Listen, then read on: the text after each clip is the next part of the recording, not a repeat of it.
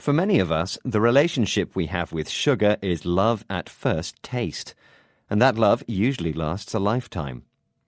But what price do we have to pay for this truly addictive, sugary love? Rotten teeth? Heavier bodies? Raised blood sugar levels? Or even type 2 diabetes? Time to quit, perhaps. Easier said than done. What's the alternative? Many would suggest using sweeteners as a substitute, but are sweeteners healthier than sugar? Sweeteners are usually low calorie or calorie free substances that have a similar taste to sugar. It is estimated that more than a quarter of British households buy artificial sweeteners to help cut their sugar intake. The European Food Safety Authority, EFSA, has approved some of the health claims food manufacturers have made about sweeteners, such as xylitol, sorbitol, and sucralose.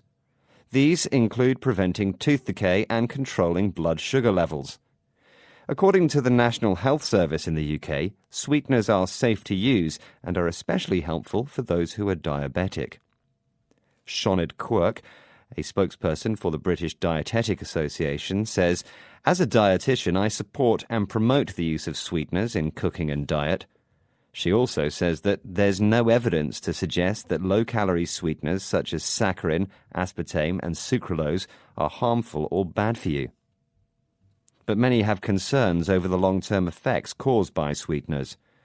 Dr. Robert Lustig, author of Fat Chance The Bitter Truth About Sugar, would not endorse sweeteners as an alternative to sugar because we have a dearth of data According to Dr. Lustig, organizations like EFSA only require studies which test if something will poison a person in a short period of time, otherwise known as acute toxicity studies. But we still don't know what the long term effects are. Dietitian Emma Carter says on the NHS Choices website while more research is needed, sweeteners continue to have a useful role in offering a sweet taste without adding extra calories.